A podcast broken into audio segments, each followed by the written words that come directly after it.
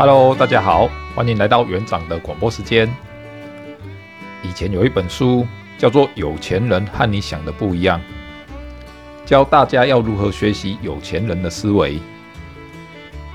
我跟大家一样都有读过这本书，我也想变成有钱人。财富自由应该就是有钱吧？有很多文章教人计算多少钱才能达到财富自由。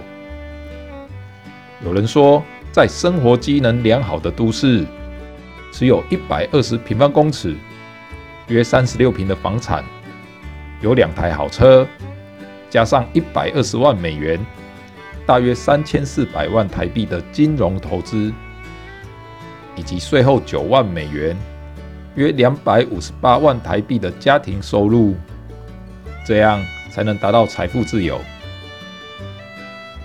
有了确切的数据之后，我们就有个目标可以努力，往财富自由的人生迈进。当然，我们知道钱越多越好，因为可以用钱做许多事情。在努力赚钱的过程中，我突然有个疑问：我到底想用钱做什么事呢？有钱人开跑车，我开国产车；有钱人住豪宅。我住公寓，有钱人吃米其林餐厅，我吃巷口面店。有钱人可以请保姆帮忙带小孩，我请家人帮忙带。有钱人去私人海滩度假，我去公共的海边。有钱人捐一百万，我捐一千块。基本上有钱人可以做到的事情，我也都做得到。虽然包装起来的外表不太一样，但实际上的内容却差不多。这样看来，生活似乎没有那么难。为什么过去我总是把生活想得那么难呢？好像没有赚到相当的金钱，就觉得生活过不下去了。为什么要立下一个赚很多钱的目标呢？把自己搞得精疲力尽。只为了增加存折簿上的数字，罹患没钱恐惧症。如果不以赚钱为人生目标，那要以什么为人生目标呢？做菜如何呢？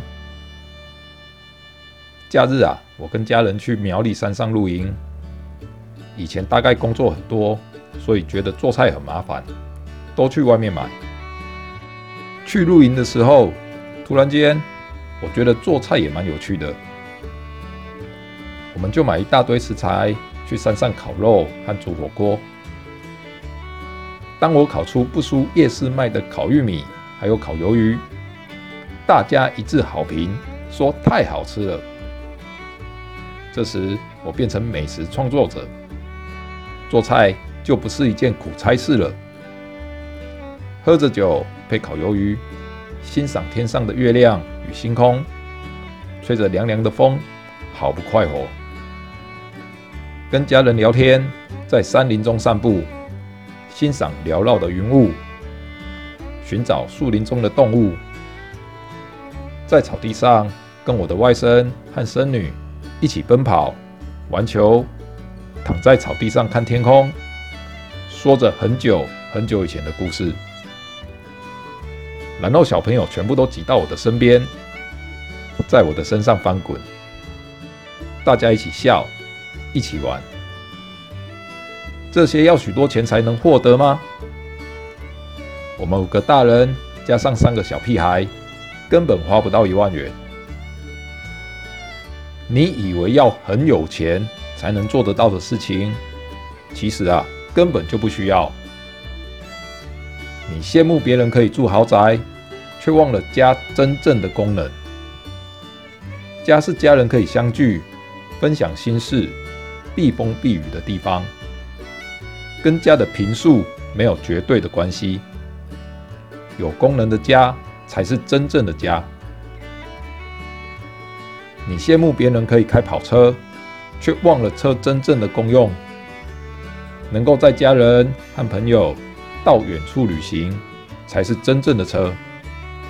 这跟车是不是有敞篷、一点关系也没有。你羡慕别人有名牌包和服饰，但却忘了名牌始于艺术。你懂得欣赏艺术品吗？有钱人在想什么很重要吗？其实啊，一点也不重要。我并不是叫大家不要赚钱，纯粹享乐。我们依然要努力工作，但我们工作不以赚钱为目标。真正重要的是，如果不以赚钱为目标，那么人生该以什么为目标呢？而我们有踏上正确的路吗？园长的广播时间，我们下次再见喽，拜拜。